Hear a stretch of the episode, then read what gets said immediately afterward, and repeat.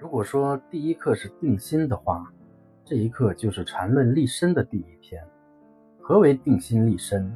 就好比你要去学习某一派的武功，除了要从心底确立对这派武功的绝对认同之外，还要遵从这派武功成立规定的禁忌律法。这种禁忌律法就是立身法则。在大多数散户的眼中，庄家是绝对存在的。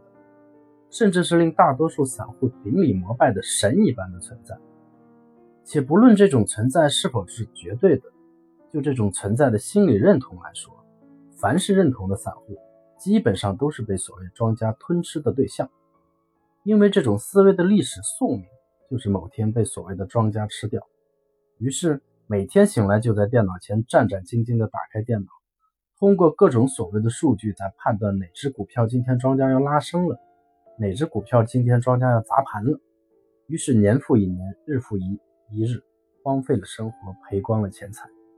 事实上，庄家和散户只是一种真实资本世界的共同认同表达，它只是对某种具有某一特质的群体的代称，而并不代表某种必然的结果。但是，因为从一个新人从第一天进入资本市场那天开始，他就已经潜移默化的认同了这种存在，这就使他从一开始进入这个世界就注定了自己的命运。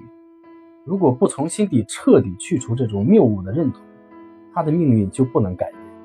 就像陈胜吴广说：“王侯将相宁有种。”所以，我们只需要一种客观的结果性的称呼，那就是赢家和输家。